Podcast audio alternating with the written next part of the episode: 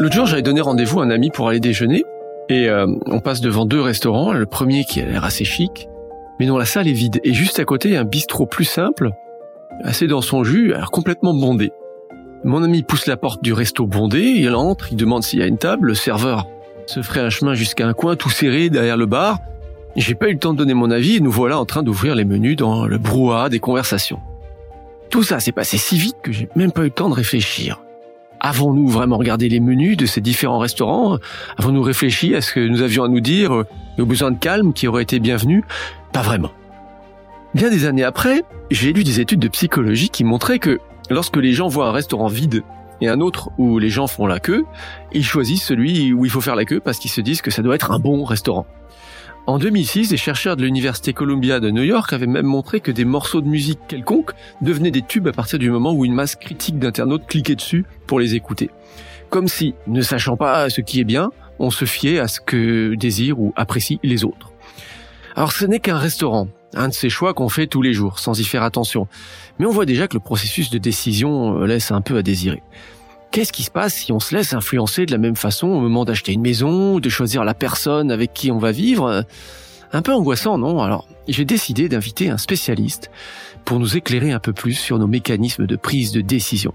Il est chercheur en neurosciences à l'Institut du cerveau à Paris, il s'appelle Mathias Pessiglione, et ses travaux portent justement sur ce qui se passe dans nos têtes quand nous décidons. Mathias Pessiglione, bonjour. Ah, on est tous amenés à prendre des décisions hein, à tout moment de notre vie, et en ce moment, Dieu sait s'il y en a. On a vu avec le Covid, faut-il se faire vacciner? On voit aujourd'hui beaucoup de gens se poser des questions sur leur épargne, leur lieu de vie, acheter un véhicule électrique ou non. Et on a l'impression que décider, c'est pas toujours bien rationnel et qu'on peut faire parfois un peu n'importe quoi. Alors, par exemple, l'exemple que je viens de citer, euh, qu'est-ce qui se passe avec ces influences auxquelles on fait pas attention? Par exemple, cette histoire de restaurant, ça vous inspire quelque chose? Ah, ça m'inspire plein de choses parce qu'il se passe plein de choses évidemment dans le cerveau quand on prend ce genre de décision. Mais la première chose que je dirais, c'est qu'en fait, ces décisions, on les prend sans y penser justement. On les prend un petit peu euh, de façon intuitive, euh, souvent inconsciente. Et euh, dans l'exemple on choisit le, restaurant qui est bondé, la raison vient qu'après. C'est-à-dire qu'on se dit, effectivement, si les gens font ça, qui vont là où il y a du monde, qu'ils écoutent la musique que tout le monde écoute, euh, ça a une raison. Dans le langage des biologistes, on dit euh, c'est adapté euh, d'une certaine façon. Euh, parce que ça permet d'aller euh, vers ce qui a de la valeur, ce qui est intéressant, ce qui peut nous nourrir agréablement ou nous charmer les oreilles, etc. Mais en fait, cette rationalisation, on l'a fait qu'après coup. Et c'est souvent comme ça avec le cerveau, c'est-à-dire qu'on se rend compte qu'au moment de la décision, on n'y prend pas garde. Mais c'est ensuite quand on analyse les décisions qu'on arrive à définir des, des, critères de rationalité et à juger si les choix sont rationnels ou pas. Donc on pourrait dire euh, d'une certaine façon euh, que l'homme n'est pas un être rationnel, mais un être rationalisant. D'accord, mais alors est-ce que ça veut dire que son raisonnement euh, est là pour regarder ce qui se passe ou il peut aussi quand même participer? Je, je pense vraiment que le raisonnement est une reconstruction après coup, mais comme beaucoup de nos décisions en fait, on, mm-hmm. on invente des histoires euh, pour justifier nos décisions. Euh, ça a été très bien montré par beaucoup de chercheurs. Euh, vous avez une petite expérience, par exemple, si je vous le raconte, euh, qui, qui, est faite euh, non pas par des, euh, des chercheurs, mais par des magiciens, qui montrent des photos de visages, hommes et femmes, aux participants. Et ils demandent deux par deux, et à chaque fois, pour chaque paire de visages, ils vont demander lequel est-ce que vous préférez. Le participant fait un choix. Et dans une deuxième partie de l'expérience, après que le participant ait fait une, une, enfin le volontaire ait fait une série de choix, il va remontrer les visages en disant à chaque fois vous avez choisi ce visage, maintenant dites-moi pourquoi. Et à l'insu du participant, puisque c'est un magicien, quelquefois il intervertit les cartes, et donc il demande une justification euh, pour une préférence qui n'est pas celle exprimée par le participant. Et ce qu'on observe, c'est que euh, les gens, ou le cerveau des gens, euh, à la volée, euh, sur le fil, construisent une histoire. Et donc ils vont dire euh, oui, j'ai choisi euh, cette dame parce que euh, j'aime bien ses petites lunettes rondes, alors qu'en fait ils ont choisi l'autre. Et en fait le cerveau est très très bon pour reconstruire après comme ça les raisons des choix, même si en fait ce ne sont pas les raisons qui ont présidé à la décision au moment où elle a été prise. Est-ce que ça veut dire bon, j'imagine que ça veut dire que nos, nos décisions peuvent être aussi manipulées. Si si, on les prend euh, de façon inconsciente et sans forcément tout de suite veiller à ce que ce soit bien verrouillé, Je sais pas. D'une part, est-ce que c'est, ce type de, de mécanisme peut être la cible de manipulation? Est-ce que c'est quelque chose qu'on recherche ou? Alors c'est pas quelque chose qu'on recherche dans l'ensemble, euh, dans le sens où on cherche pas à manipuler nous oui. le cerveau des gens, on cherche, plutôt à avertir le public euh, des possibilités de, de manipulation.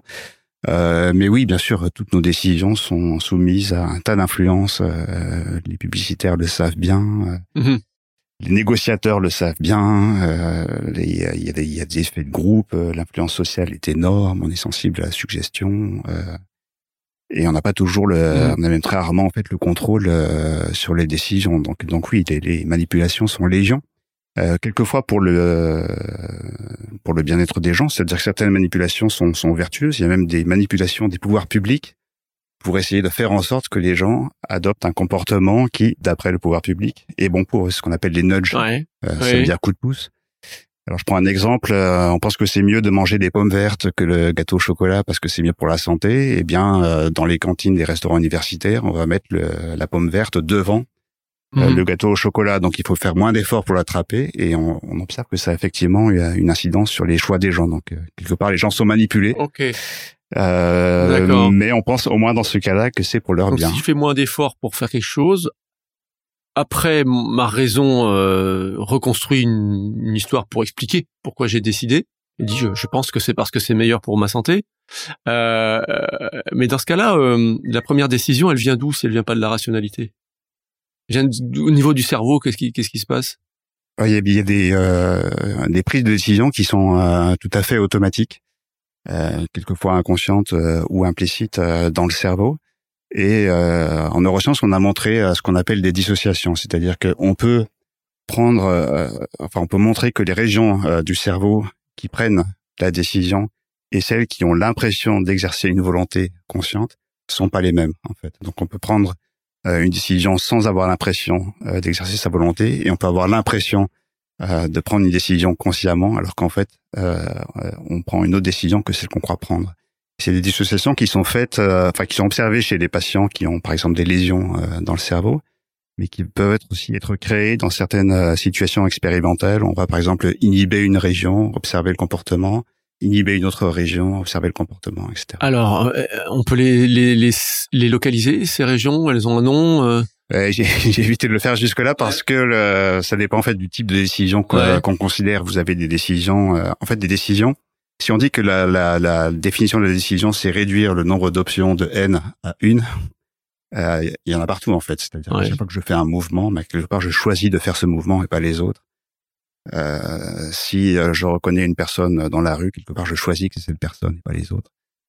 Euh, donc ces décisions très simples font intervenir des systèmes perceptifs et moteurs, comme on peut euh, s'y attendre. Les décisions qui nous intéressent euh, plus dans le cadre de nos travaux et puis même parce que c'est celle qui nous intrigue euh, dans la vie courante, euh, ce sont des, des, décisions qui font intervenir euh, des régions cérébrales particulières qui sont à l'avant du cerveau, euh, au-dessus des orbites, derrière le front, qu'on appelle le cortex orbitofrontal, et qui permet euh, d'attribuer une valeur aux choses. Donc si on reprend l'exemple du restaurant tout à l'heure, si je me dis tiens est-ce que je vais aller au chinois ou au japonais ce soir, je convoque dans ma tête des impressions, des images euh, associé aux deux possibilités, le, le, japonais, euh, qu'est-ce que j'ai dit, ou le chinois. Et à ces impressions, je vais attribuer une valeur. Tiens, est-ce que ça va être plaisant? Est-ce que ça va être déplaisant? Mhm. voilà. Et c'est en fonction de ces valeurs attribuées par mon cortex orbitofrontal euh, que je vais prendre ce genre de décision-là. D'accord. Et là, c'est pas forcément conscient. L'impression euh, de valeur est consciente, c'est-à-dire euh, je peux par exemple avoir envie euh, du japonais, je peux même avoir la sensation ouais des sushis euh, dans la bouche, je peux revoir la déco de mon restaurant favori et trouver que ça va être euh, super agréable. Mais par contre, le calcul qui préside à cette valeur, c'est-à-dire comment mon cerveau a généré cette valeur, qu'est-ce qui fait que j'anticipe le japonais comme étant agréable, ça, c'est pas conscient. Ce calcul-là, il est fait inconsciemment. Et donc, en fait, je ne sais pas pourquoi j'ai envie du japonais. Il est fait donc ailleurs que dans le cortex orbitofrontal. Il est fait dans le cortex orbitofrontal, mais je n'ai, je n'ai conscience que de la sortie. D'accord. Du cortex orbitofrontal et pas du mhm. calcul euh, où les, des computations, euh, des traitements de l'information coopèrent la région. D'accord. Et donc on peut faire des expériences où on peut, peut voir qu'une personne va prendre une décision sans encore euh, en avoir pris conscience. ou euh, avoir conscience de quelque chose sans que ça euh, ait un impact sur sa décision. C'est ça que vous disiez quand vous disiez qu'on peut découpler les deux. Alors là, je, je, je référais plutôt à des, euh, des décisions d'un autre domaine euh, qui sont euh, plutôt du domaine moteur, on va dire. Donc c'est vraiment des décisions de base, mais qui intéressent beaucoup les chercheurs parce qu'il y a des implications philosophiques. Wittgenstein disait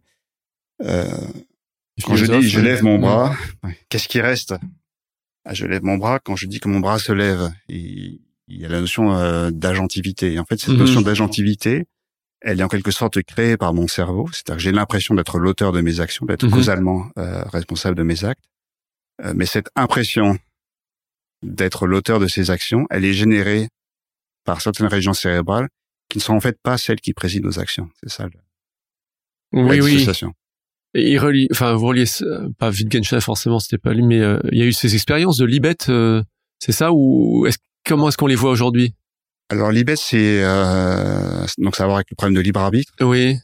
Pour résumer rapidement, ce qu'a fait Libet, c'est que il a demandé aux volontaires de ces expériences de faire un mouvement très simple et il fallait bouger son index à un moment choisi librement.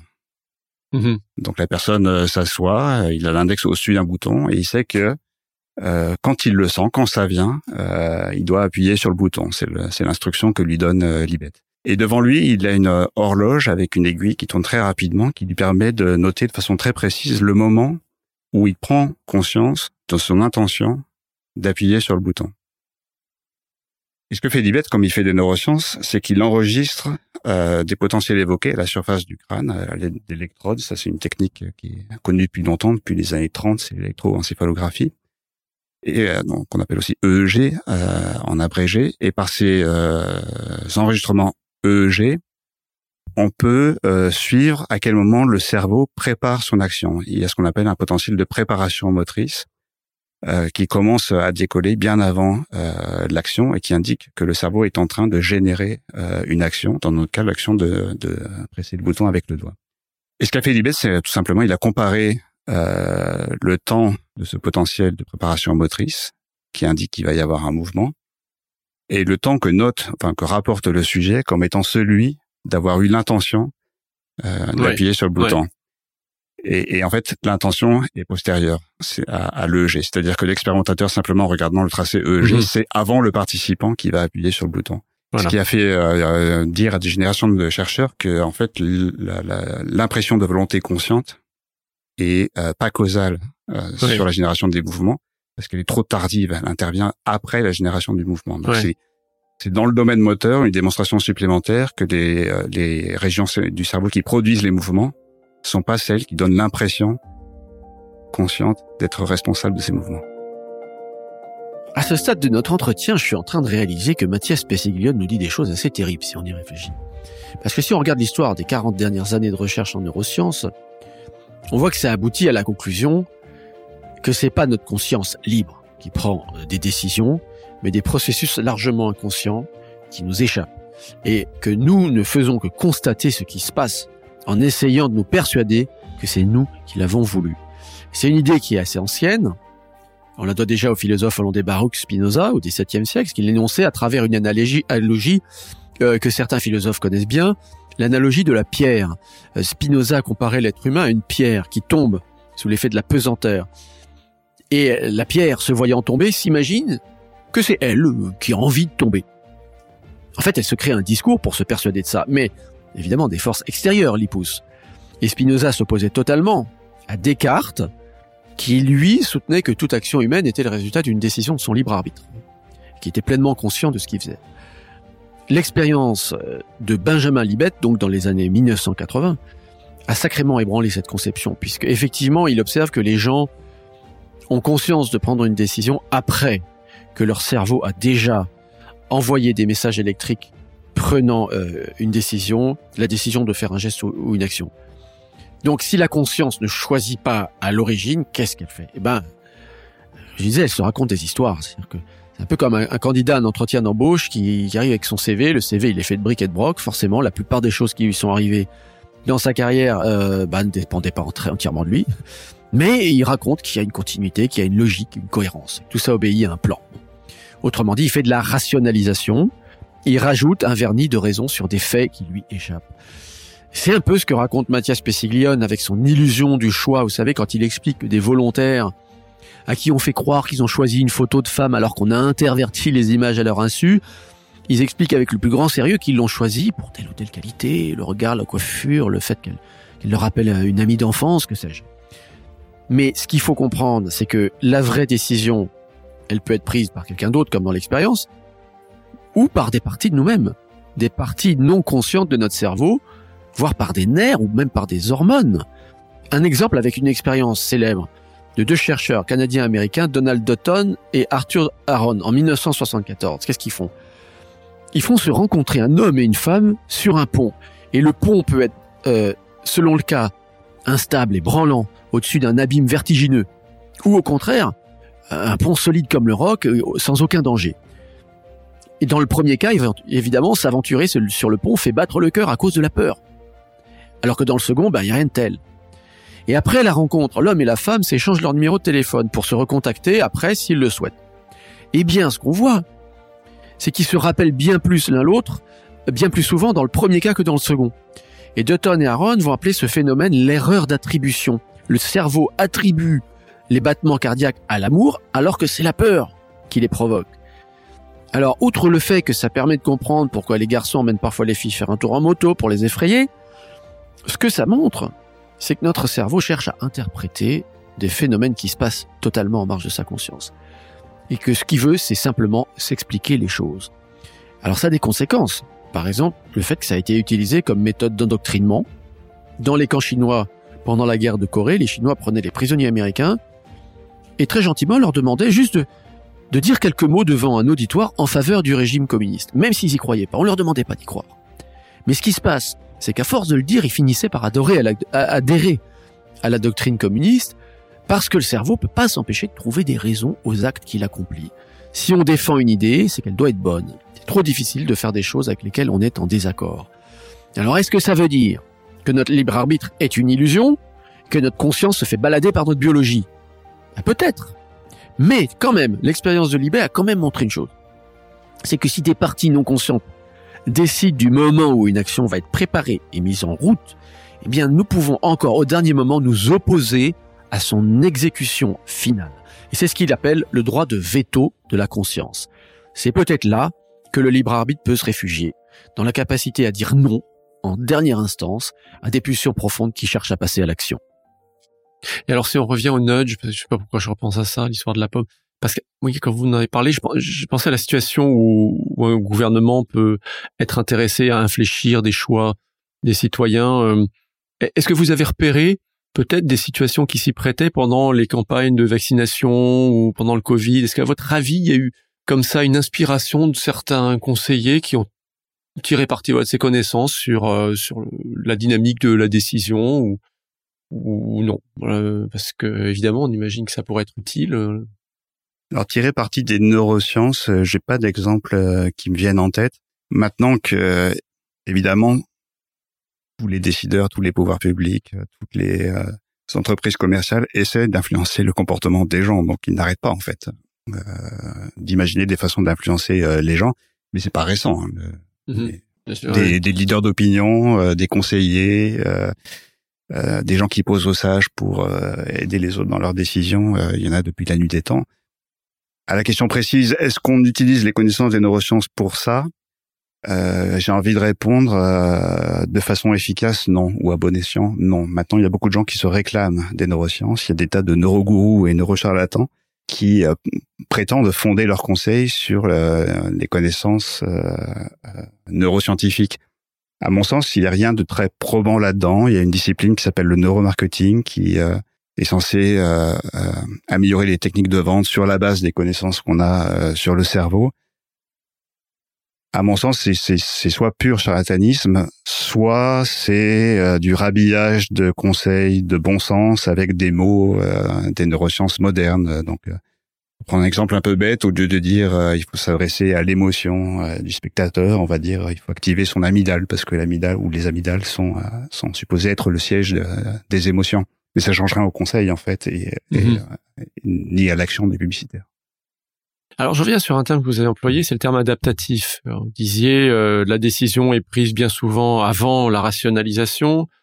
Euh, effectivement, si, si, ces décisions sont prises avant qu'on qu'on y réfléchisse consciemment, il faut que ce système soit pas fait de façon complètement néfaste. Il doit y avoir une sorte de d'adaptation de ce système. Euh, comment est-ce qu'on réfléchit à ça si c'est pas la raison qui prend les décisions et que malgré tout c'est ça répond à un besoin? D'où ça vient? Et est-ce est-ce que c'est adapté? Est-ce qu'il y a qu'à se laisser porter par euh, ces mécanismes? Quel est l'état de la réflexion là-dessus? Bah, La réponse, c'est que ça vient de la sélection naturelle. C'est-à-dire que euh, effectivement, il y a une raison pour laquelle le cerveau est fait comme il est. C'est qu'il est, euh, en moyenne adapté à son environnement. Dans le dans le bouquin que j'ai écrit, qui est sorti l'an dernier, qui s'appelle Les vacances de Momo sapiens, je dis le cerveau a ses raisons que la raison ne connaît pas. Euh, c'est parce qu'en fait, le cerveau peut mettre en place euh, des automatismes, des intuitions, on dit parfois des heuristiques, qui permettent de guider le, comportement de façon adaptée euh, et dont on peut trouver le rationnel après coup, même si sur le moment, la personne qui prend la décision met pas en branle toute la machinerie, la, machinerie rationnelle, mais, peut quand même des, mm-hmm. produire des comportements adaptés. Donc si on prend le, si on revient à l'exemple du début que vous aviez choisi, qui est un très bon exemple, le mécanisme qu'il y a derrière, c'est celui de désir mimétique, euh, qui a été un petit peu étudié. Euh, ça vient au départ des sciences humaines, ça vient d'un philosophe qui s'appelle René Girard, qui l'a identifié euh, dans des romans, et qui dit que le, le, désir se porte pas directement sur l'objet, sur une, une mhm. récompense attendue, mais qu'il est médié par un tiers. Donc je désire ce que l'autre désire. Et quand on réfléchit un petit peu, euh, on le voit dans la vie de tous les jours. un exemple, c'est par exemple les enfants qui vont se battre pour euh, utiliser le même jouet, alors qu'il y a mhm. plus plusieurs exemplaires du même jouet euh, dans une crèche ou dans une salle de classe, par exemple.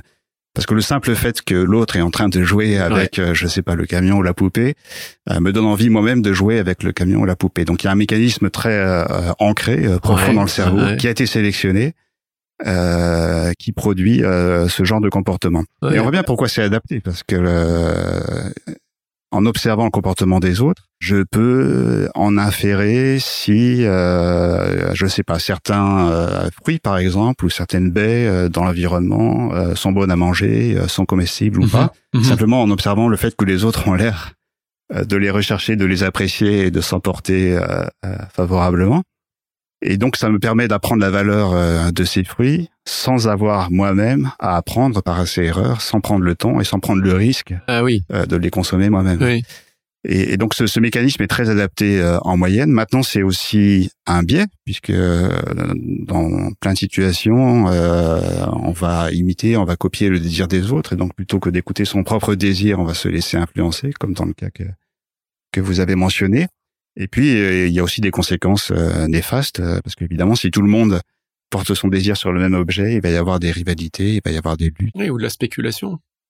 Ça, ça emprunte peut-être des spéculations boursières. Supposer que d'autres vont demander ça, donc on le demande aussi, donc tout le monde. Alors exactement, les, les, les, bulles hmm. qui, qui gonflent et qui éclatent dans le milieu de la bourse, on peut aussi les expliquer par ce comportement d'imitation qui est, qui est en fait un mécanisme assez basique dans le cerveau.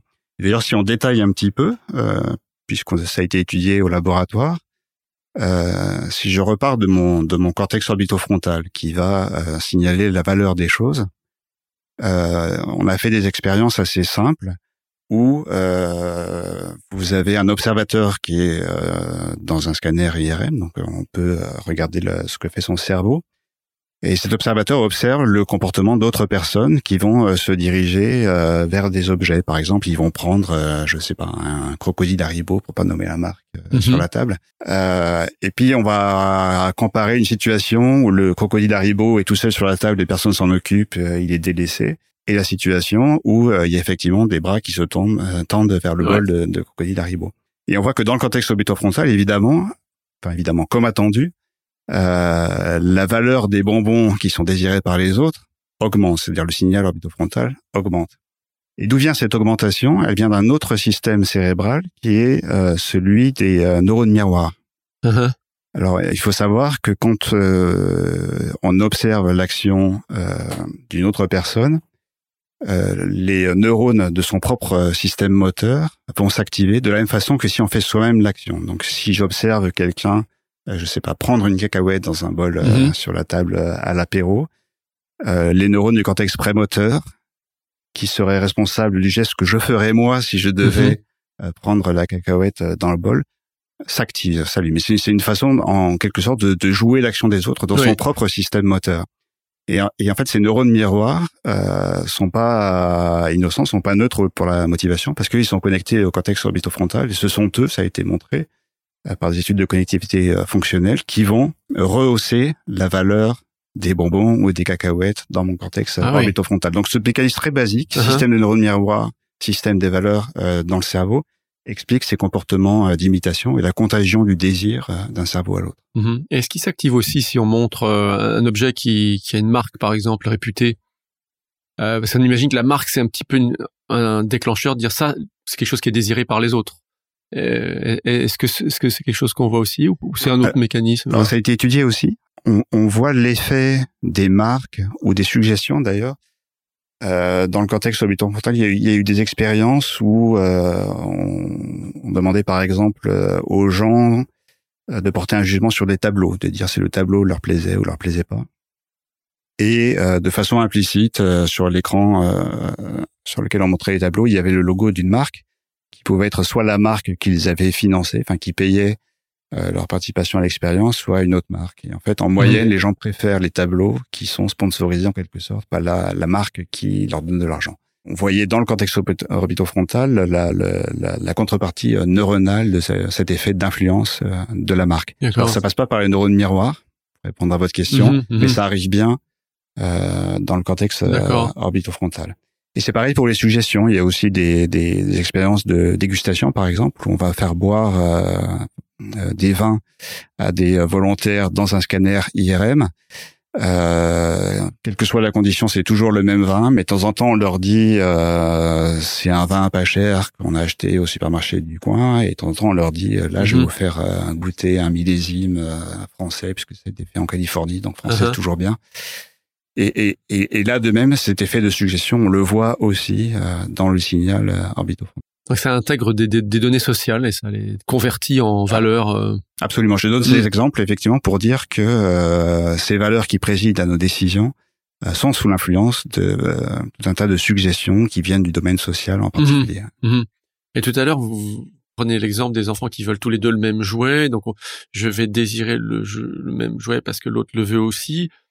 Euh, quand il y a quelqu'un qui est particulièrement important dans un groupe, je, pense à ça marques, il y a souvent des célébrités hmm. qui disent moi j'aime ça et c'est comme si ça amplifiait euh, le désir. Est-ce qu'on a une idée là de, de ce qui se passe? C'est aussi un truc évolutionniste, le chef du groupe ou comment comment on peut expliquer ça? Alors euh, du point de vue neuroscientifique, je crois pas qu'on aille beaucoup plus loin puisque enfin ce qu'on sait du cerveau dans la décision, c'est quand même assez rudimentaire hein, mm-hmm. du point de vue psychologique. Donc si quand on va commencer à raffiner les, les explications du point de vue euh, psychologique, les, les, connaissances euh, euh, sur le cerveau vont pas suivre. Euh, mais par contre, du point de vue psychologique, si on fait des expériences de comportement ou de psychologie cognitive, ce que vous dites est tout à fait vrai. C'est-à-dire que le statut de la personne qui produit la suggestion dans le groupe va être déterminant sur sur l'effet produit. Euh, les mécanismes d'identification, c'est-à-dire si la personne qui suggère par exemple que je devais, devrais porter tel vêtement, que je devrais aller voir tel film, que je devrais voter pour telle personne, mhm. si je m'identifie à elle et j'ai l'impression qu'elle fait partie de mon groupe et qu'elle a les qualités quand même je recherche, etc., évidemment je vais être beaucoup plus influencé que si c'est une personne que je perçois comme euh, euh, le groupe d'en face ou une autre... Mhm. Alors il faut se rassurer en se disant que c'est adaptatif, mais enfin souvent on se rend compte que ça a été adaptatif, peut-être que ça l'est plus aujourd'hui dans, une situation d'une société très complexe avec beaucoup de monde, beaucoup de, de médias d'interaction.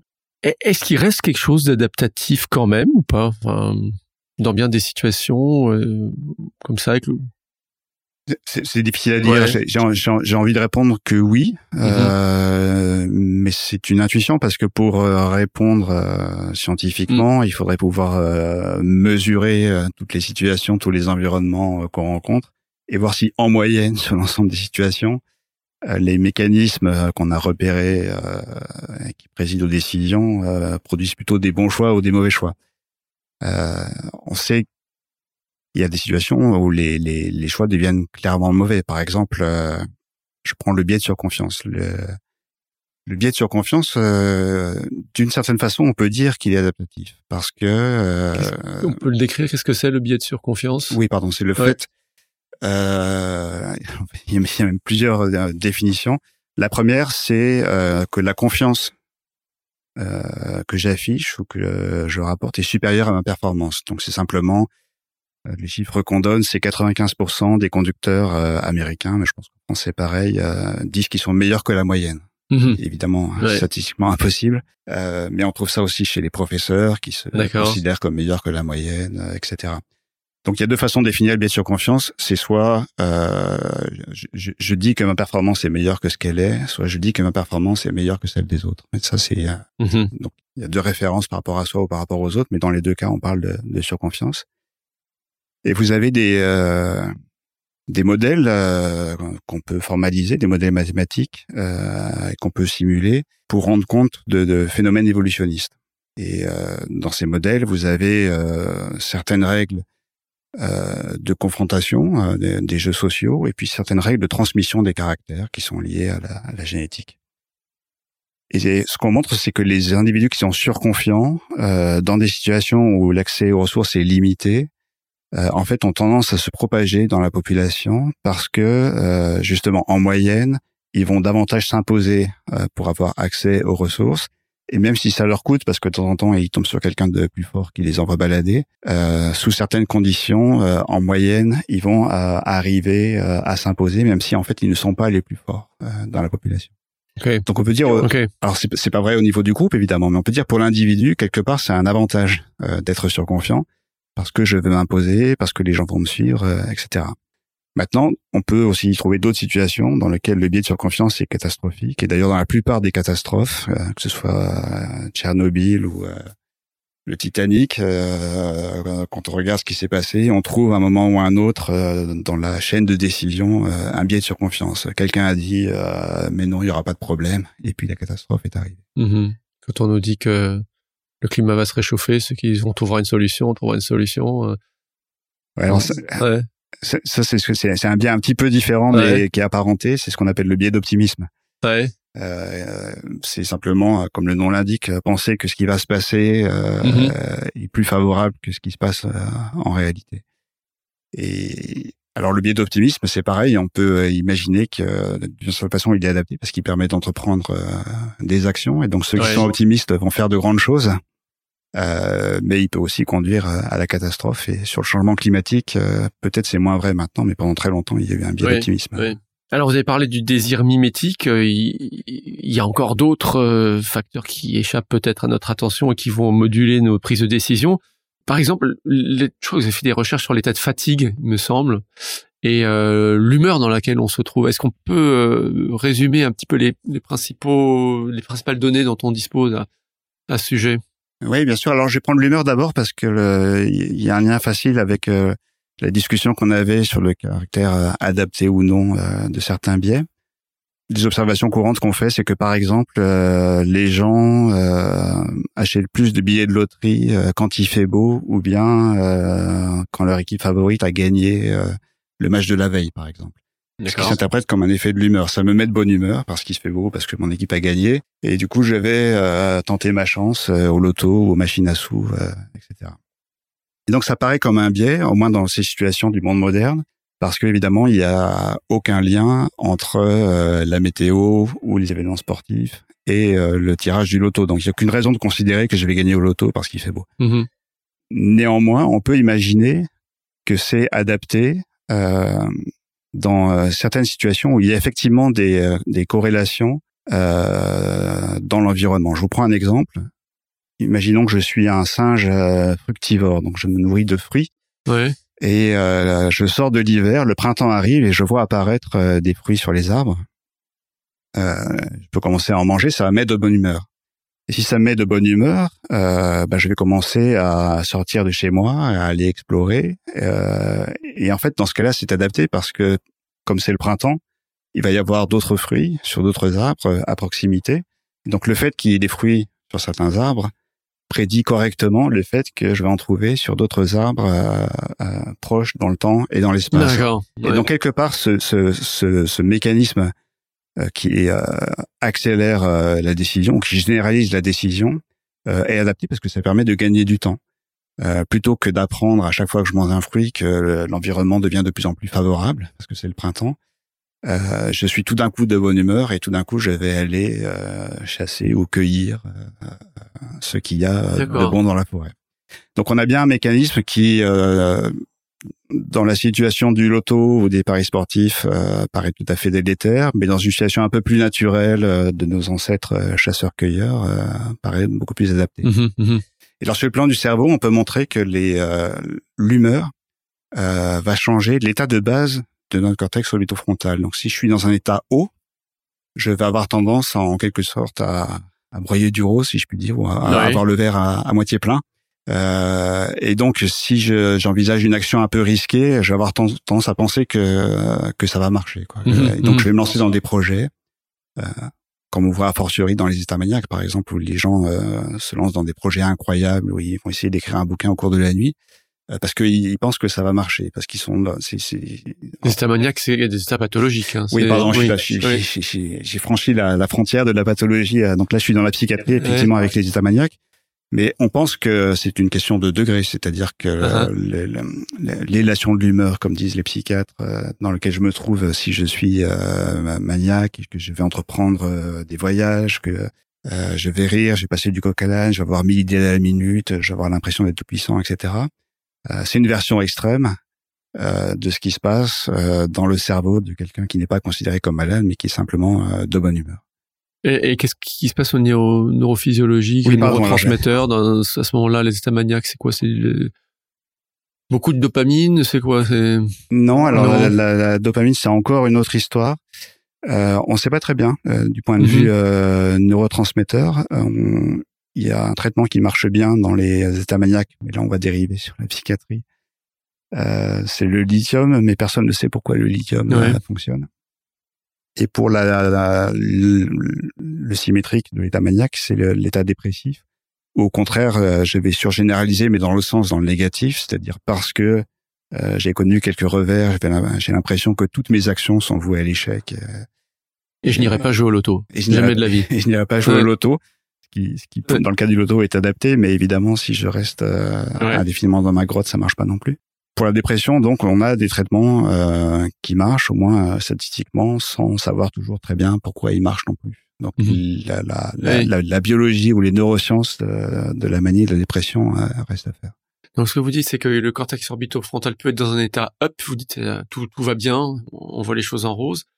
Euh, je sais pas pourquoi ça me fait penser aux marqueurs somatiques, mais est-ce que est-ce que vous faites rentrer ça là-dedans? C'est-à-dire le fait que le cortex orbitofrontal il est pas juste dans un état up ou bas, mais il enregistre des, choses en fonction de l'expérience, et il enregistre sous forme plutôt émotionnelle pour ensuite guider les choix. Euh, non, vous n'êtes pas dans cette direction-là ou...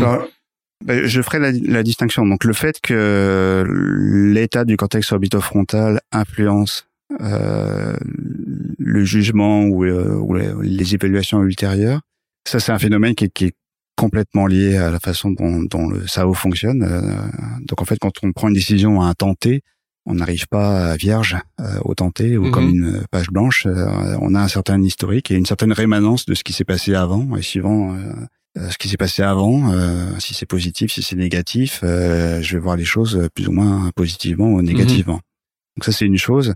Les marqueurs somatiques, euh, pour moi, ça renvoie plutôt à la question de savoir si euh, les valeurs dont on parle euh, sont des représentations abstraites, froides, des computations, ou bien ont une tonalité affective.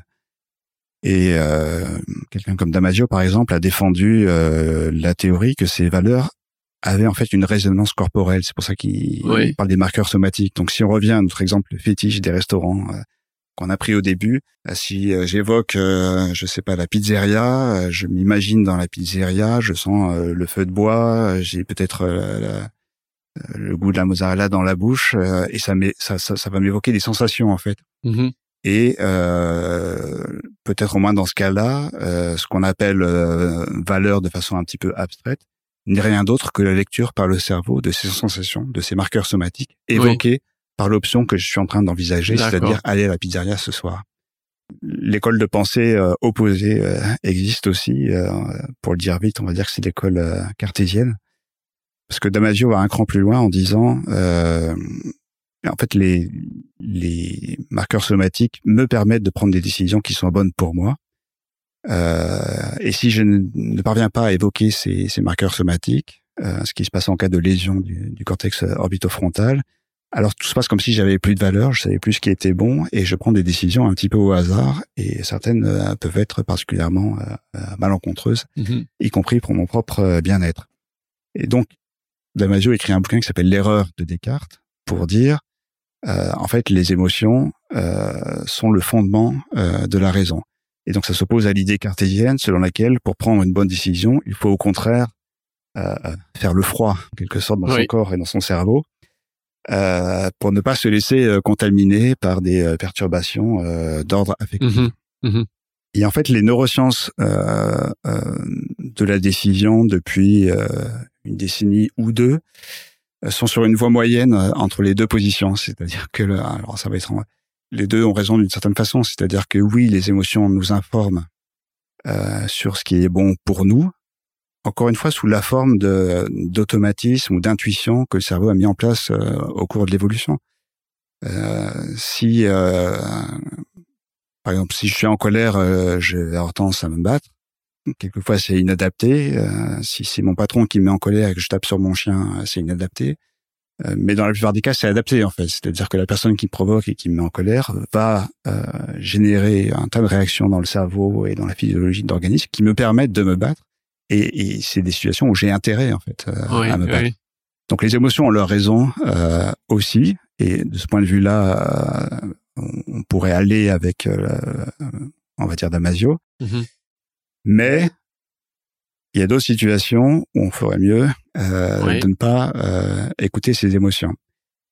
Alors, le, le, rôle des émotions dans la décision a été a été beaucoup étudié. Euh, l'angle qui permet de voir que les émotions sont délétères, euh, c'est l'angle des euh, biais euh, de cadrage qui ont été popularisés par Kahneman et Tversky. Kahneman est un prix Nobel récent d'économie. et il parle d'aversion au risque ou d'aversion à la perte.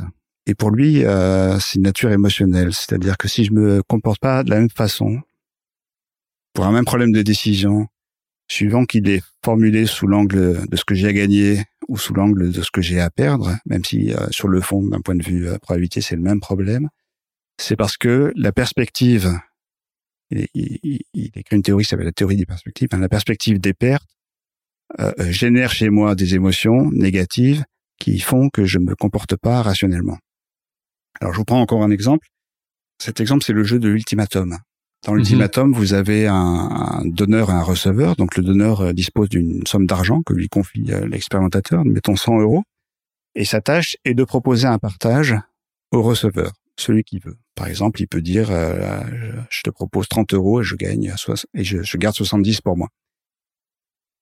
Et là, euh, c'est pas fini parce que le receveur a le choix soit d'accepter le partage, qui mhm. prend les 30 euros, soit de le refuser, et dans ce cas-là, personne n'a rien, et les deux repartent sans le sou, les poches vides. Si on joue qu'une seule fois avec une personne qu'on verra jamais, euh, le comportement rationnel, c'est de tout accepter. En, en, tout cas, tout ce qui est supérieur à zéro, parce que c'est toujours mieux que rien. Et c'est ce que disent les économistes c'est pas c'est pas ce que font euh, les gens quand on leur propose ce jeu-là. Euh, dans toutes les cultures, euh, les gens refusent les partages qui sont trop inéquitables. On dit qu'ils ont une aversion à l'inéquité. C'est pas une aversion à la perte, pour le coup. Ah, pour le coup, c'est pas c'est pas la perte. C'est une émotion négative, mais effectivement, vous faites bien de le dire parce que j'ai sauté de la perte à l'inéquité, mais je suis toujours dans les émotions négatives qui influencent nos décisions. Et comment comment on justifie ce réflexe il y a une, valeur adaptive, forcément, elle est sociale, elle est... Eh ben, euh, oui, la valeur adaptative, c'est euh, de euh, le, fait qu'il est bon, dans la plupart des situations, de maintenir des normes de réciprocité pour ne pas se faire exploiter. Donc, si quelqu'un me propose un partage trop inéquitable, euh, en fait, il faut que je refuse parce que si j'accepte tout, euh, je vais finir par me faire écraser. Et Mhm. donc il y a un mécanisme dans le cerveau qui est encore une fois euh, assez euh, basique, mais bien ancré, qui a été sélectionné au cours de l'évolution, euh, qui, qui cette émotion négative. Alors je ne Mhm. sais pas comment euh, il faut l'appeler, euh, dégoût, frustration, euh, colère, euh, sentiment d'injustice, Oui, oui. qui, qui est très présent dans les sociétés actuelles. Euh, qui fait que je préfère euh, renverser la table et que personne n'ait rien plutôt que d'accepter euh, un partage que je juge inéquitable. Et donc ça, c'est quelque chose qui est très présent dans le cerveau, qui à mon avis est en moyenne adapté. Il y a une raison pour laquelle ça a été sélectionné. Même si dans ce jeu particulier qui est très artificiel, inventé par les économistes, qu'on appelle le jeu ultimatum, ça paraît effectivement euh, euh, complètement déraisonnable de ne pas accepter euh, le partage. Alors ça, c'est vrai. Je sais pas, mais ça a dû vous arriver d'être scandalisé par un partage injuste des tâches ou des bénéfices qu'on retire d'un projet sur lequel on a travaillé ensemble. Je sais pas, imaginez, vous fondez une entreprise avec un ami, l'affaire marche du tonnerre, vous faites 10 millions de bénéfices la première année, et là, votre ami vous remercie en vous versant 100 000 euros. Lui, il garde à l'absolu. 100 000 euros, c'est génial. Vous auriez jamais espéré ça euh, un an plus tôt. Donc, vous feriez bien d'accepter. Mais, quelque chose dans votre cerveau vous dit, pas question. Vous êtes prêt à renverser la table, justement. C'est injuste. Alors, les choses s'enveniment, vous vous sentez floué, vous vous brouillez avec votre ami, l'affaire périclite, les frais d'avocat vous mettent sur la paille, vous vous retrouvez avec rien. Alors, c'est quoi ce truc dans votre cerveau qui fait que vous vous retrouvez avec zéro plutôt que 100 000 Eh ben, c'est un cadeau de l'évolution. Et vous allez devoir faire avec. En 2003, un neurobiologiste américain, Alan Sanfei, découvre que c'est un repli de votre cortex cérébral, une zone qui s'appelle l'insula, qui s'allume quand on vous fait des offres inéquitables, révoltantes. Et cette insula, par ses connexions avec notamment vos viscères, hein, fait jaillir un sentiment extrêmement désagréable. Et on sait que c'est la même zone qui s'active quand on éprouve du dégoût, en croquant dans un aliment avarié, quand on mange quelque chose de pourri.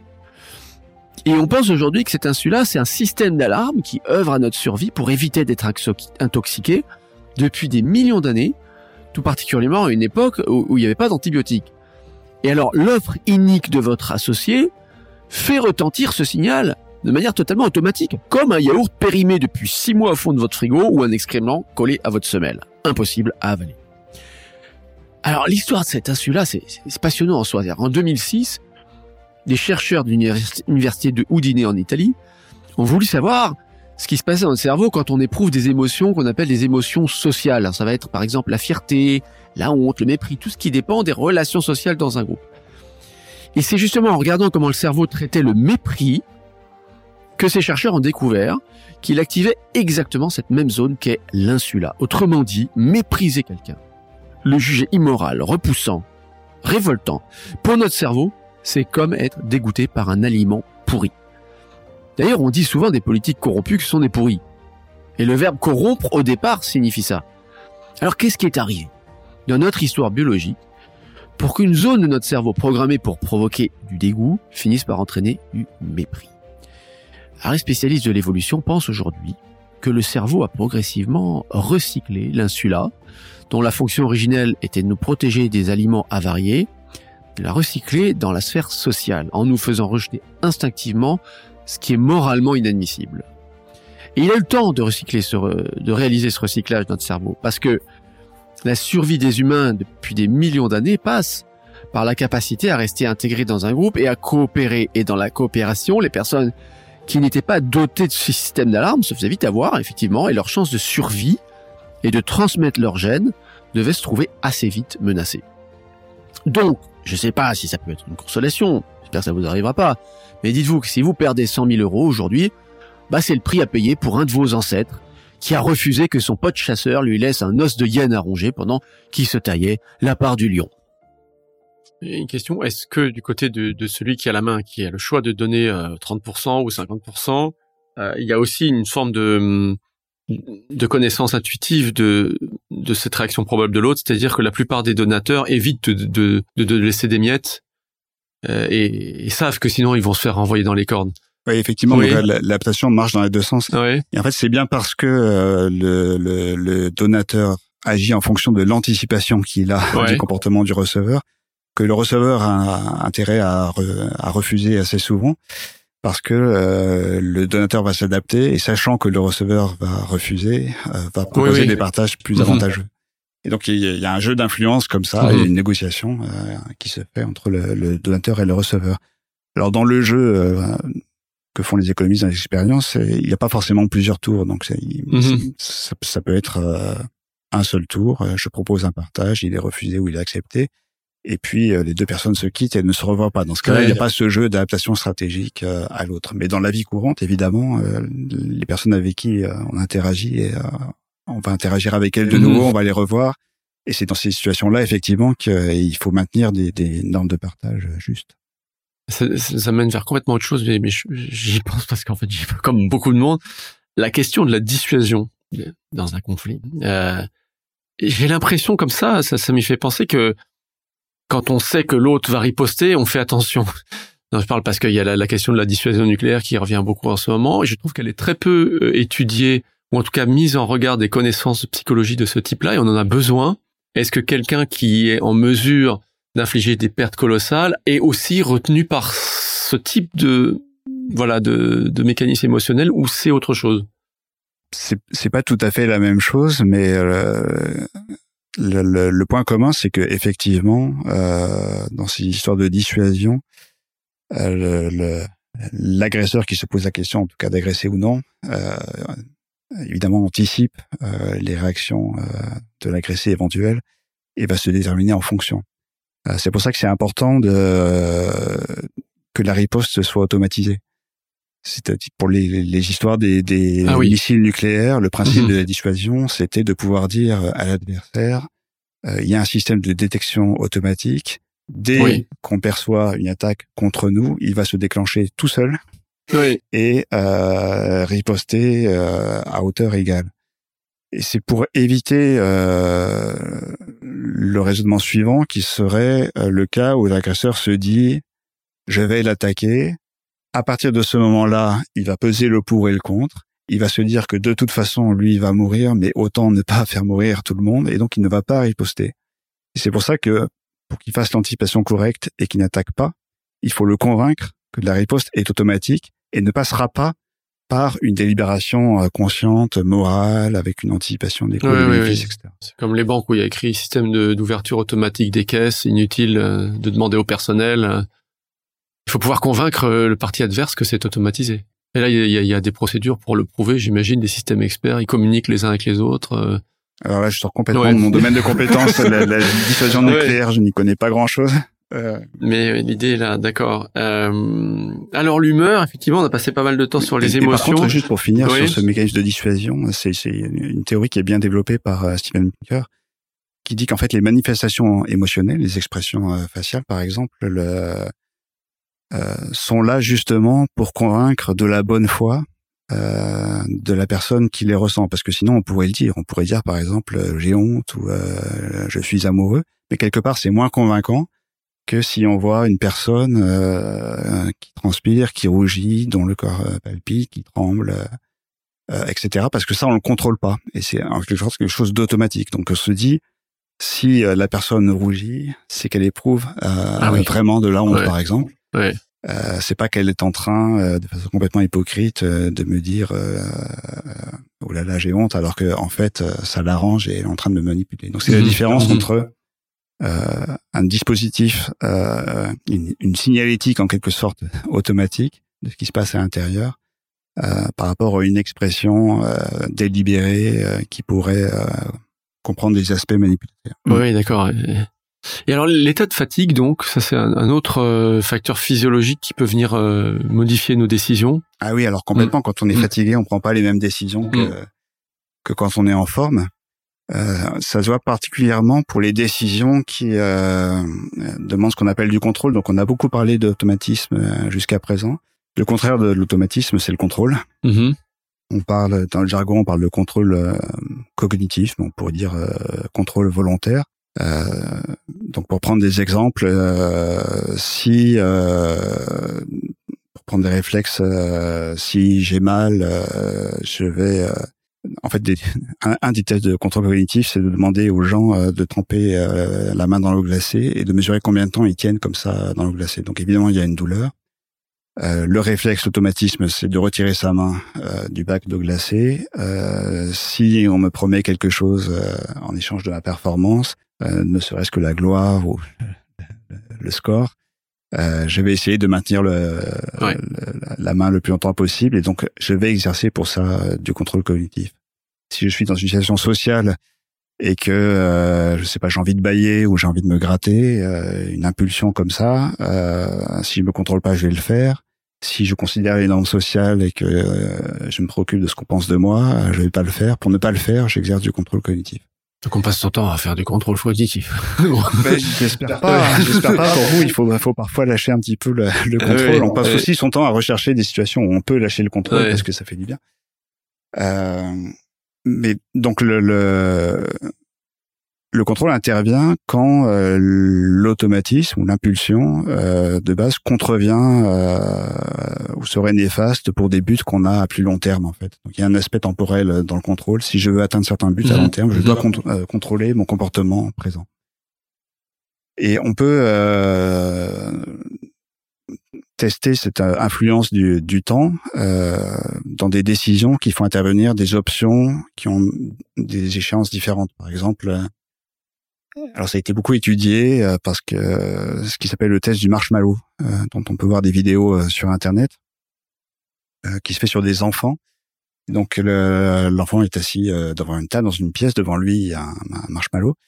Et l'expérimentateur lui dit, je vais sortir de la pièce, si quand je reviens, le marshmallow est toujours là, c'est-à-dire qu'il n'a pas mangé, euh, alors tu auras un deuxième marshmallow. Et donc ça, c'est typiquement euh, ce qu'on appelle un choix intertemporel avec une option euh, immédiate, je mange tout de suite et je me fais plaisir, ou une option différée, mm-hmm. j'attends que l'expérimentateur revienne et j'aurai un deuxième marshmallow, donc plus de plaisir, mais plus tard. Mm-hmm. Et c'est donc c'est le genre de situation qui mobilise du contrôle cognitif euh, on a suivi ces enfants d'ailleurs, on a observé que ceux qui euh, euh, réussissaient le test au sens où ils arrivaient à attendre le deuxième marshmallow, plus tard avaient des diplômes plus élevés, un meilleur indice de masse corporelle, un meilleur réseau social, ils prenaient moins de drogue, etc. Bon, mhm. ça, a l'air assez clé pour la réussite sociale et professionnelle, même quand on tient, enfin quand on fait la part du milieu social, du salaire des parents. Alors, du point de vue cérébral, pour le contrôle, les régions essentielles sont euh, ce qu'on appelle le cortex préfrontal latéral, qui, comme son nom l'indique pas, est, derrière les tempes euh, des deux mhm. côtés, et qui permet euh, de, de rendre en quelque sorte plus saillant ou plus attractif les, les buts à long terme et mhm. de calmer l'attraction des, des plaisirs immédiats. Le problème, c'est que ce système de contrôle, quand on s'en sert, fatigue. Quand on s'en sert de façon trop intense ou trop prolongée, va se mettre à fatiguer. Et euh, alors c'est ce qu'on euh, observe euh, ou même qu'on ressent à l'échéance de quelques heures, par exemple sur un travail un petit peu pénible, ou même si on joue aux échecs, par exemple, pendant quelques heures, ben on finit par, par fatiguer et on a envie de lâcher le contrôle. Mmh mmh Quand on fait un travail qui demande beaucoup de contrôle, et c'est pas forcément un travail cognitif, hein, ça peut être un travail où simplement il faut surveiller son comportement. Euh, à la fin de la journée de travail, euh, notre système de contrôle est épuisé.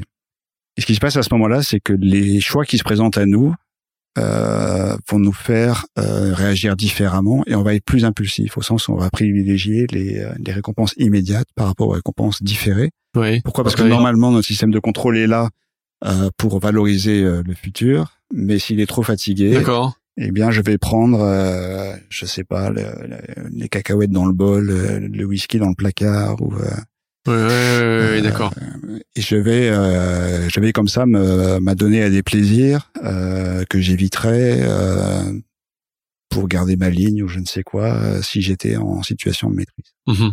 Qu'est-ce qu'il faut faire dans ce cas-là? Se reposer. ouais.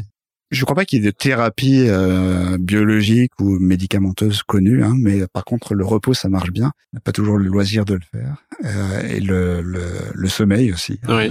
Et cet épuisement de la capacité de contrôle, euh, est-ce que se déroule typiquement sur quelques heures quand on a travaillé toute l'après-midi, ou est-ce qu'il peut y avoir une accumulation sur des jours, des semaines une vie qui demande trop de contrôle et qui à un moment euh, fait qu'on lâche euh, vraiment très très très fort? Ouais, alors c'est une, c'est une très bonne question. En fait, on a étudié un petit peu les deux.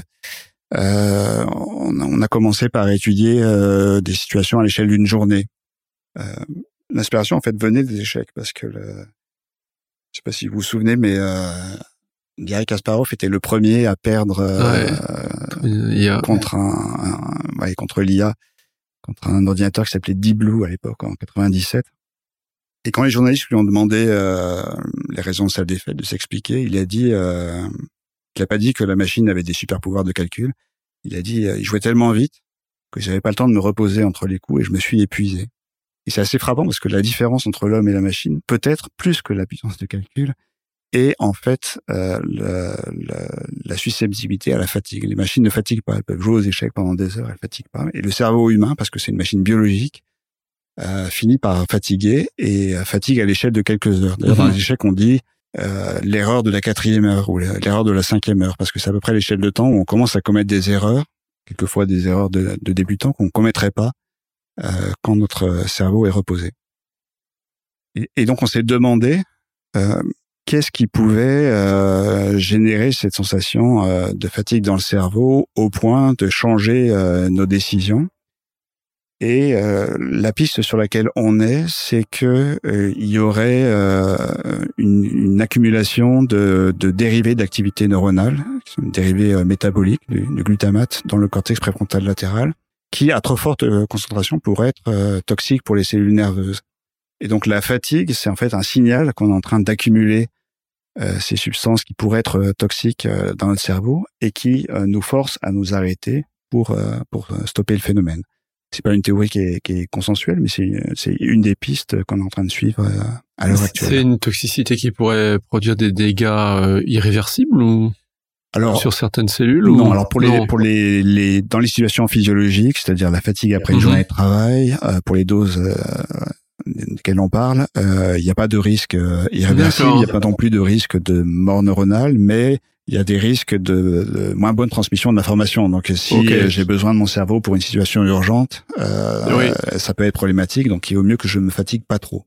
Et donc ça, ça c'est l'échelle de la journée de travail. Et on a également étudié euh, d'autres échelles de temps sur plusieurs semaines dans des phénomènes de burn-out. Mm-hmm. Et euh, on montre que, euh, alors pour le glutamate, j'en sais rien, euh, mais pour le, la fatigue du cortex préfrontal latéral et l'impulsivité des décisions, ça c'est vrai. C'est-à-dire que euh, dans l'exemple, euh, dans l'étude à laquelle je pense, c'était le surentraînement chez les sportifs. Vous avez des sportifs qui, du jour au lendemain, ne peuvent plus s'entraîner, peuvent plus aller en compétition, se plaignent d'une fatigue mhm. mentale mhm. intense. Mhm. Quelques-uns d'ailleurs arrêtent leur carrière, récupèrent jamais. D'autres reviennent après quelques mois ou quelques années c'est une forme de burn-out, hein, comme, on en voit dans, le travail, comme, comme l'épuisement euh, professionnel, mais dans le domaine du sport. Et, euh, donc on a comparé ces euh, athlètes surentraînés avec des athlètes qui suivaient des, des régimes d'entraînement normaux. Et on a observé que effectivement, quand on leur demandait de prendre une décision, ceux qui étaient surentraînés n'activaient plus leur cortex préfrontal latéral, donc ne parvenaient plus à exercer du contrôle et prenaient des, des décisions plus impulsives. Pas au sens où réfléchissaient moins, mais dans le sens où ils considéraient que le présent, que le court terme, et plus leur but à long terme. Et ça pourrait être une méthode de mesure pour dépister du pré-burnout, non? Oui, alors euh, c'est ce qu'on essaye de mettre au point maintenant. Euh, le problème, c'est que les, les systèmes de détection dont je parle là, c'est un peu lourd, donc ça, ça, ça demande d'avoir une machine IRM, donc il faudrait des systèmes de détection qui ah, soient portables sur le travail, donc peut-être avec des électrodes EEG, peut-être avec d'autres euh, marqueurs. Euh, qui permet qui permettrait effectivement d'anticiper un peu ces phénomènes de burn-out et d'éviter que le travailleur euh, s'épuise, euh, alors pas de façon irréversible, mais quand on commence à rentrer un peu trop loin dans le burn-out, on peut mettre très longtemps à récupérer. Oui, et puis un athlète, il suffit qu'il décroche au plus haut niveau, ne serait-ce que quelques mois, et après ça peut être terminé. Et on a vu, ça fait penser à une joueuse de tennis numéro un mondial qui a arrêté il y a pas longtemps, elle était très jeune. Personne n'a compris pourquoi. Oui, ça fait, ça fait, penser à ça. Alors, dans, dans, ce cas-là en particulier, je sais pas, mais il y a beaucoup d'exemples effectivement d'athlètes euh, dans le tennis, ça s'est vu, euh, dans le foot aussi, ça s'est vu, euh, des athlètes qui à 25 ans, alors qu'ils devraient être en pleine euh, position de leurs moyens, se déclarent tout d'un coup épuisés. et, et arrête la compétition. Alors là, je ne peux pas euh, ne pas parler de l'événement médiatique qui a occupé toute la fin du mois de septembre 2022. Je veux parler de la retraite de Roger Federer, celui qu'on considère parfois comme le plus grand joueur de tennis de l'histoire, qui prend sa retraite donc après 20 ans au plus haut niveau. Et c'est vrai que c'est exceptionnel. Et on comprend, en entendant Mathias Pessilion, que conserver cette motivation aussi longtemps sans jamais fléchir, c'est incroyable. Alors, il y a eu un débat pour savoir qui était vraiment le plus grand entre lui, Raphaël Nadal et un troisième larron, Novak Djokovic. Et au milieu des débats, moi j'ai bien aimé une intervention de notre héros du tennis, Yannick Noah, qui un soir sur un plateau de télévision a dit quelque chose d'assez étonnant. Il disait vous vous extasiez devant les 20 tournois majeurs euh, qu'a gagné Federer en 20 ans de carrière. Ok, ok, je comprends. Et moi, je vais juste vous dire un truc à mon époque, il y avait un type, un vrai mutant, qui s'appelait Björn Borg. Et le gars, il était tellement au-dessus des autres que quand on allait jouer contre lui à New York, on réservait déjà son billet d'avion pour le soir même pour rentrer à la maison, parce qu'on n'imaginait pas gagner. Et cet extraterrestre, qui planait au-dessus de tout, d'un seul coup, à 26 ans, il dit j'arrête. Il prend sa retraite à 26 ans. Pas à 41 comme Federer, à 26 et en ayant gagné 11 tournois majeurs. Et Noah de conclure que s'il avait tenu jusqu'à 41 ans, il en aurait au moins une trentaine à son tableau de chasse des tournois majeurs. Mais Borg s'est arrêté d'un coup et il disait qu'il trouvait plus la motivation. Et moi, j'adore ce que nous dit Mathias Pessiglione parce qu'il nous dit que le contrôle mental coûte cher et qu'il peut s'épuiser ces molécules qui s'accumulent à partir d'un neurotransmetteur, le glutamate. J'aimerais vraiment voir ce que donne son hypothèse dans les mois ou les années qui viennent. Parce que moi, je me souviens de Borg. Les journalistes l'appelaient Iceborg. Ce type était de glace. Il ne montrait jamais rien. Aucune émotion. Et c'était d'ailleurs la clé du succès euh, du feuilleton constitué par ces affrontements avec John McEnroe, le joueur qui insultait les arbitres, qui hurlait sur les, spectateurs, qui fracassait ses raquettes contre les chaises à la première contrariété. Borg, lui, ne laissait rien filtrer. Et c'était le résultat d'un travail, parce qu'on sait que quand il était jeune, il était extrêmement sanguin. Mais il avait réussi à tout contrôler de façon à arriver à cet état complètement figé, où il arborait un visage de marbre. Il pouvait perdre 2-7 à rien, 5-0 dans le troisième set, et on voyait pas un sourcil remuer. Et il remontait tout, et à la fin, il gagnait le match. Le mental. Eh bien, ce mental, à mon avis, il a dû en consommer du glutamate. Et c'est peut-être ça à la fin qu'il a rattrapé, on saura pas. En tout cas, manifestement, les neurosciences de la motivation vont avoir quelque chose à dire dans la gestion de carrière des grands athlètes. Il y a des pathologies du contrôle. Hein, euh, on peut penser par exemple l'anorexie mentale, donc le fait de toujours vouloir contrôler son poids. Euh, ne pas trop manger, éventuellement se faire vomir, faire du sport sans arrêt.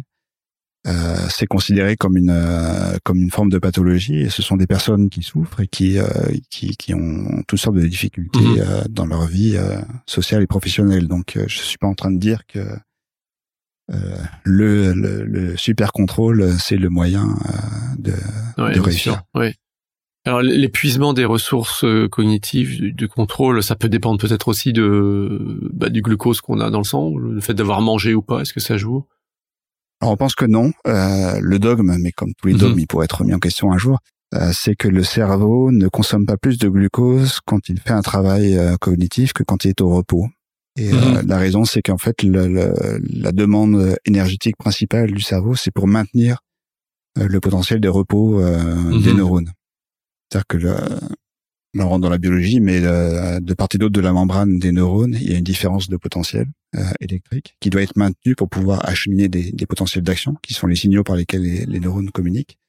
Et maintenir cette différence de potentiel demande euh, de l'énergie, et donc demande des sources d'énergie comme le glucose apporté mmh. par le sang. Et cette demande-là est bien supérieure euh, au petit surplus que demande un travail cognitif particulier, qui en plus ne concerne que quelques régions du cerveau. Donc dans le cerveau, si on fait un travail cognitif, il peut y avoir une redistribution. Euh, c'est d'ailleurs ce qu'on voit en, IRM euh, du débit sanguin vers les régions qui travaillent au détriment des régions qui n'en ont pas besoin. Donc la consommation globale du cerveau peut être euh, la même, constante, même si certaines régions euh, du cerveau fonctionnent mhm. parce qu'on est en train de travailler. D'accord, ok. Alors quand vous avez parlé de l'expérience du marshmallow, euh, ça m'a fait penser à une étude que vous venez de publier sur la procrastination. Vous inversez ces, ces phénomènes, expliquez-nous. J'inverse les phénomènes. Eh ben, les courbes de dévaluation. Ah oui. Euh, alors oui, donc effectivement, on est dans les choix intertemporels jusqu'à présent entre des récompenses. Par exemple, un chamallow maintenant ou deux chamallows plus tard. Euh, en fait, ce phénomène de dévaluation par le temps euh, ne concerne pas que les récompenses, il concerne aussi les efforts. Donc si je me dis, euh, je sais pas, une corvée un peu pénible, faire la vaisselle, mettons, euh, si je me dis il faut que je fasse la vaisselle maintenant, euh, c'est très pénible. Euh, si je me dis bon, il euh, faudra que je fasse la vaisselle demain, c'est déjà moins pénible. Si c'est dans une semaine, euh, je m'en fiche. Et, tous les efforts sont comme ça. Et on procrastine des tas d'efforts. ça va de aller chez le dentiste, prendre une assurance, téléphoner à sa tante qui est malade. Il y a, y a, des, des choses qu'on prend à juste titre ou non comme des corvées et qu'on a tendance à, à repousser dans le temps. Et alors, quand on se pose la question euh, de faire ou pas une certaine activité, euh, comme euh, remplir sa feuille d'impôt ou ranger sa chambre, on considère à la fois l'effort que ça va demander, mais aussi la récompense à la clé. Ah, je vais avoir une chambre bien rangée, c'est bien, mhm. ou bah, j'aurais payé mes impôts, j'aurais pu m'en occuper, etc.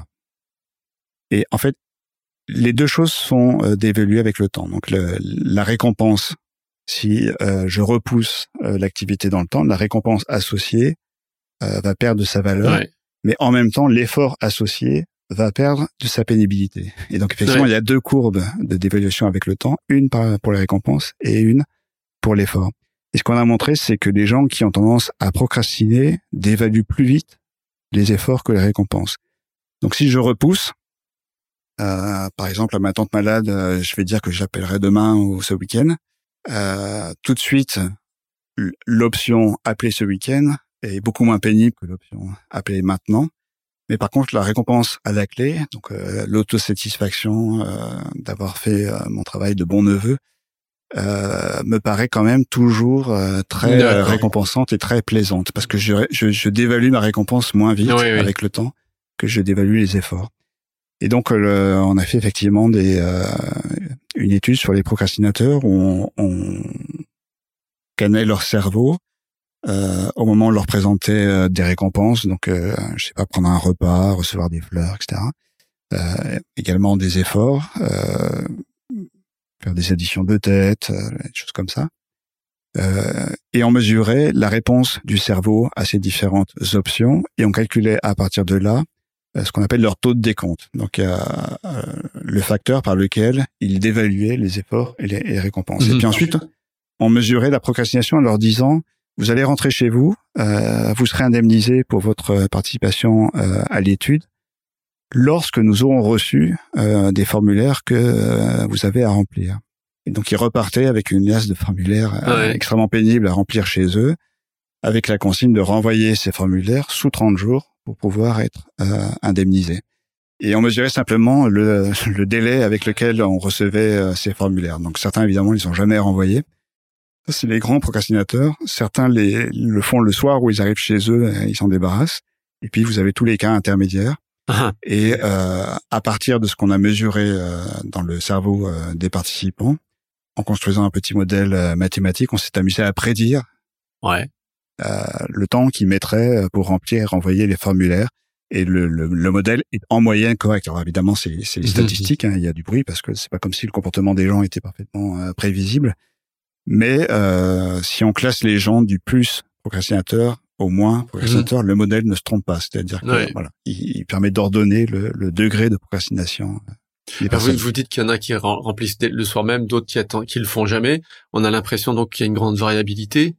Euh, à quoi ça tient cette variabilité? Vous pensez que c'est c'est c'est le câblage cérébral C'est quelque chose qui se met en place tôt C'est quelque chose qui est lié à l'éducation? Est-ce qu'on a des indices Ouais, je dirais un peu tout ça. Euh, donc la vraie réponse, c'est qu'on n'en sait rien. Mm-hmm. Euh, mais le, le consensus, comme toujours en neurosciences cognitives, c'est de dire que les comportements résultent d'interactions complexes je, je rougis de, mettre une telle banalité, mais c'est ce qu'on dit, euh, d'interaction complexe entre les facteurs biologiques et les facteurs environnementaux. Euh, donc oui, je pense que la façon dont le cerveau est câblé euh, à la naissance peut jouer un rôle. Oui, la façon dont on est éduqué uh-huh. joue un rôle. Oui, euh, les rencontres qu'on a avec euh, nos pères, les personnes qui nous influencent, etc., mm-hmm. jouent un rôle. ces rôles sont pas additifs. Les, interactions sont complexes et, on n'en sait pas plus. Uh-huh. En tout cas, le, le, le fait qu'on prend les décisions là en fonction de la récompense, de l'effort, on a l'impression que vous vous étudiez jamais l'un sans l'autre. Euh, effort récompense. Est-ce qu'il y a quelque chose qui qui fait ce travail de de comparaison en permanence dans notre cerveau? Est-ce que ça converge sur une même structure? Oui, alors quand, quand, je parlais de valeur tout à l'heure, euh, on avait, on était plutôt du côté des récompenses parce qu'on a commencé avec les restaurants. Donc, euh, quand on va au restaurant, il n'y a pas beaucoup d'efforts et puis il y a beaucoup de plaisir. Euh, enfin, c'est un loisir. Et donc on avait tendance à, à, considérer des valeurs positives. On se disait euh, qu'est-ce qui va me faire le plus plaisir entre aller euh, au japonais ou au chinois? Maintenant, pour la plupart des, des, activités ou des actions qui demandent une décision, euh, il y a évidemment des aspects euh, négatifs ou aversifs, et euh, l'effort en fait partie, mais il y a aussi ce qu'on peut perdre, hein, qui en fait partie. Et euh, il se trouve que dans le cerveau, euh, les régions qui euh, euh, signalent les plaisirs attendus et qui donc ont tendance plutôt à pousser à l'action, et les régions qui euh, signalent les les pertes attendues ou l'aspect négatif des choses et qui ont plutôt tendance à freiner l'action, sont partiellement dissociées. alors je dis partiellement parce que certaines régions sont spécialisées, soit côté plaisir, soit côté peine. Euh, et certaines font l'intégration euh, des peines et des plaisirs. Donc, euh, dans ce cas-là, les régions qui font l'intégration calculent ce qu'on appelle une valeur nette, c'est-à-dire en gros les bénéfices attendus moins les coûts attendus. Et en fonction de cette valeur nette, je vais me déterminer est-ce que je vais faire l'action ou pas, est-ce que ça vaut le coup de faire cette uh-huh. action ou pas. Et l'activité de cette zone d'intégration, elle, elle corrèle avec le euh, les mesures que vous avez faites à la fois sur la dévaluation de. Ouais, alors exactement. Donc je, je voulais pas la nommer, mais je vais dire le nom. C'est ce qu'on appelle le cortex singulaire antérieur, qui, qui est au milieu du cerveau, au du corps calleux, peu mhm. importe. Mais en tout cas, oui, c'est cette région-là euh, qui, quand on mesurait son activité, permettait de prédire qui allait procrastiner, et qui n'allait pas procrastiner dans le dans l'étude dont on parlait euh, juste avant et c'est celle effectivement qui fait l'intégration euh, des coûts ou des bénéfices. Donc suivant le signal de cette région-là, euh, on se dit oui ça vaut le coup je l'ai fait, je vais le faire parce que d'accord ça va être un peu pénible mais à la fin je serai content ou bien mhm. je vais pas le faire parce que ben finalement j'entends pas grand chose et, et mhm. l'enjeu ne vaut pas la peine pour la dévaluation des, des récompenses, il y a eu des, des arguments euh, évolutionnistes pour dire que c'était sans doute adaptatif parce que dans un certain nombre de conditions, euh, il vaut mieux prendre ce qu'on a quand on peut parce qu'on n'est pas sûr que ce soit encore là euh, plusieurs jours après. Est-ce qu'on peut tenir un raisonnement analogue pour le l'effort? C'est-à-dire qu'on peut pas s'attendre à ce que l'effort que je dois faire maintenant, il n'est pas sûr que je suis encore obligé de le faire dans trois jours. Peut-être que quelqu'un sera passé, l'aura fait. Est-ce qu'il y a une réflexion dans ce sens ou? Oui, oui, exactement. Effectivement, cette explication pour moi fait tout à fait sens. Alors pour les récompenses, c'est le fameux euh, un tien vaut mieux que deux, tu l'auras. effectivement, euh, souvent dans les situations euh, naturelles de la vie courante, ce qui, ce qui se cache derrière le délai, c'est l'incertitude, parce que euh, dans un jeu économique ou dans une situation de, de laboratoire, euh, on doit choisir entre deux options, mais si on a confiance dans euh, l'expérimentateur, on sait que s'il nous promet un virement bancaire de 100 euros dans un mois, on va l'avoir. mais dans la vie courante ou dans la nature, si c'est plus tard, c'est aussi incertain. Ouais. et donc, ce qui est une dévaluation par le délai devient effectivement une dévaluation par l'incertitude. Et, euh, ça, ça, ça, rend la chose adaptative, comme vous l'avez dit, c'est-à-dire que je peux préférer euh, ne pas euh, prendre le risque de ne jamais voir euh, la récompense qui m'a été promise. Il, il, il, a été montré que les, euh, la dévaluation par le délai changeait en fonction des milieux euh, socioculturels. Et l'interprétation qu'on en fait en général, et, et, celle que vous avez faite, c'est une interprétation évolutionniste, parce qu'au fond, il n'y a pas de bonne et de mauvaise réponse. C'est-à-dire, j'ai le droit de préférer euh, des plaisirs maintenant que de plus grands plaisirs euh, plus tard, ou bien j'ai le droit d'être patient. Donc, je peux être impulsif ou je peux être patient. Il n'y a pas forcément de jugement euh, moral à avoir là-dessus. Mais par contre, ça peut être plus ou moins adapté euh, suivant les cas. et donc, dans des milieux assez défavorables, si on prend les enfants, par exemple, dans les enfants ont raison de ne pas trop faire confiance aux adultes ou au système, euh, on peut comprendre que pour eux, euh, il vaut mieux prendre ce qu'ils ont euh, sous la main maintenant que faire confiance au monde des adultes qu'ils vont avoir plus plus tard si mmh, mmh, ils mmh. investissent. Et inversement, dans les milieux très privilégiés où a priori on peut faire confiance aux gens qui nous entourent, ben dans ce cas-là, on peut plus tabler sur le long terme parce que on sait que l'effort investi va finir par payer. Donc on a quand même des différences socioculturelles, enfin, plutôt de milieu social ou sociologique euh, sur ces comportements euh, d'évaluation qu'on peut expliquer comme ça. Ouais, va s'en servir contre la procrastination. Dernière question, parce qu'on pourrait parler pendant des heures, on l'a déjà fait d'ailleurs. Euh, quand on a fait le tour de tous ces biais, il y en a certainement encore d'autres. Est-ce que ça a un impact sur la, façon dont on prend ces décisions? Parce que vous travaillez dans ce domaine, vous savez tout ce qui peut venir interférer avec vos décisions. Est-ce que avant de signer un papier, vous vérifiez que vous n'avez pas travaillé pendant trois heures, que vous avez bien dormi, euh, que euh, vous êtes de bonne humeur. Que est-ce qu'on pense ensuite à aborder un petit peu le justement la situation avant de décider? Bah, le fait de connaître les biais, effectivement, euh, permet de les repérer et permet de les déjouer. alors, c'est pas des choses très compliquées en fait, mais effectivement, le, savoir d'où vient euh, l'appétence pour une option particulière, euh, si je suis fatigué par exemple, euh, ou si un événement qui n'a rien à voir m'a mis dans de bonnes dispositions. Si j'arrive à repérer ça, je peux me dire, bah là je suis particulièrement attiré par je sais quelle idée, euh, par exemple, euh, de visiter tel ami euh, ce soir, mais en fait c'est parce que j'ai été influencé par tel ou tel biais. Donc arriver à repérer ces mécanismes, ça permet en quelque sorte de les neutraliser. Maintenant, la façon dont je prends les décisions moi, dans ma vie tous les jours, j'ai envie de dire, c'est comme tout le monde, c'est-à-dire de façon plus ou moins intuitive, implicite et, euh, et en me rendant compte après coup que j'ai fait ou pas fait le mauvais choix. Eh ben merci beaucoup. On va laisser mûrir tout ça et mettre un petit peu de raison aussi parce que quand même la, raison euh, peut jouer un rôle. Vous l'avez dit tout à l'heure. Hein. Euh, il y a peut-être moyen quand même de aujourd'hui d'être rationnel dans des libérations collectives. Peut-être que les biais dans l'intelligence collective aussi peuvent se neutraliser ou? Ce qui est sûr, c'est qu'ils peuvent se, ils peuvent se communiquer. On, mm-hmm. peut, euh, par exemple, en signalant euh, à une autre personne euh, l'état dans lequel on est, qui n'a rien à voir avec le choix qu'on a à faire ou les options qui se présentent à nous, on peut aussi se rendre en quelque sorte plus transparent et éviter des erreurs d'interprétation collective ou des erreurs d'attribution collective. D'accord. si un jour je vais acheter un ticket de loto, je me souviendrai que c'est J'étais un singe au printemps en train de cueillir des fruits. Peut-être. Je crois que acheter un ticket de loto, c'est irrationnel en soi. Oui, bien D'une part parce que la probabilité est très faible, et d'autre part parce que les études montrent que les gens qui gagnent au loto sont pas plus heureux que les autres. Donc, ce sera le mot de la fin. Merci beaucoup, Mathias Pessiglione. Et puis, euh, Merci à vous. On attend avec impatience la sortie de vos prochains travaux. Donc, il y a ce, ce papier sur la procrastination que je vais m'empêcher de, de lire pour le journal. Merci beaucoup. Merci. À bientôt. C'était Braincast, la voix des neurones, le podcast Cerveau et Psycho. L'entretien a été réalisé par Sébastien Boller, rédacteur en chef de Cerveau et Psycho, en partenariat avec l'Institut du Cerveau. Merci à Mathias Pessiglione, Stéphanie Julien et Mathilde Salomon pour la préparation et la réalisation de ce podcast. Vous pourrez trouver cet épisode sur le site de Cerveau et Psycho, sur celui de l'Institut du Cerveau et sur toutes les plateformes d'écoute. Et à très bientôt pour un nouvel épisode de Braincast.